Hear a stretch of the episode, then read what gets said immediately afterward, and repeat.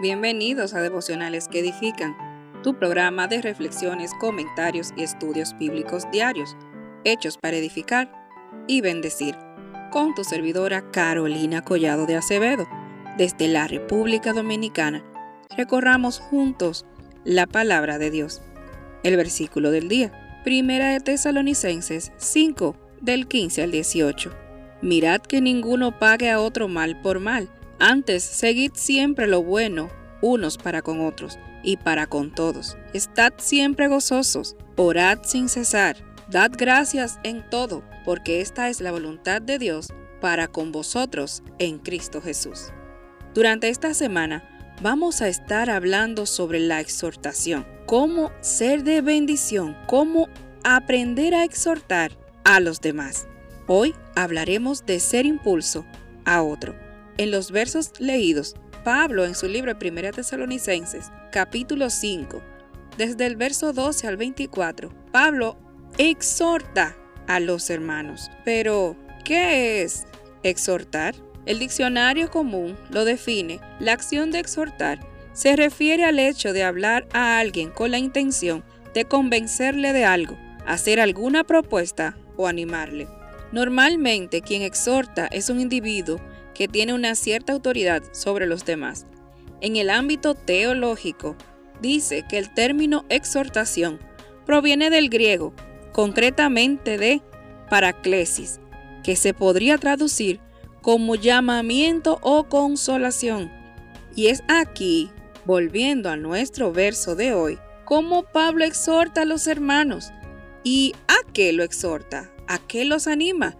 En estos magníficos versos vemos cómo Pablo en el versículo 14 nos exhorta, nos anima, nos hace un llamado y dice, también os ruego, también os pido, hermanos, que amonestéis a los ociosos, que alentéis a los de poco ánimo y que sostengáis a los débiles, que seáis pacientes para con todos. La exhortación del día de hoy, querido hermano que me escucha, Pablo lo dice claro en este versículo.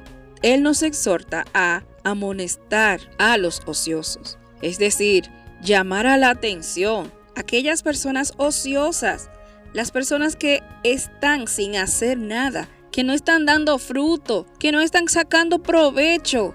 Pablo nos exhorta en estos versos a que alentemos a los de poco ánimo.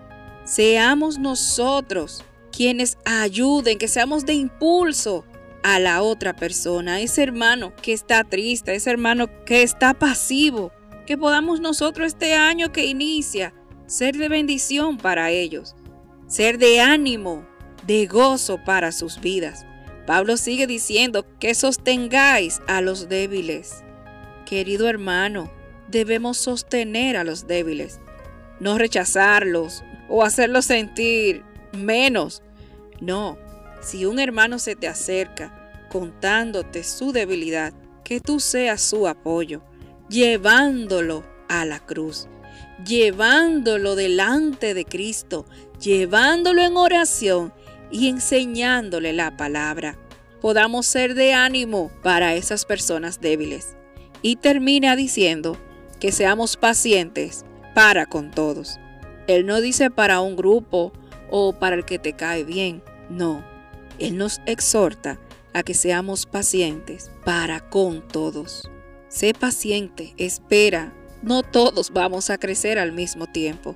No todos vamos a dar los mismos frutos. Pero Pablo dice, Pablo nos exhorta, Pablo nos anima, Pablo nos llama a qué? A que seamos impulso para esa persona, para ese hermano que está necesitado. Y si tú, querido hermano que me escuchas, eres el que necesita ese impulso, te invito a que ahora en oración pidas, oh Señor, dame ese impulso. Sé, oh Señor, tú mi guía. Sé, oh Señor, tú quien me dé ánimos día a día para seguir hacia adelante. Mira mi vida, mira mi corazón.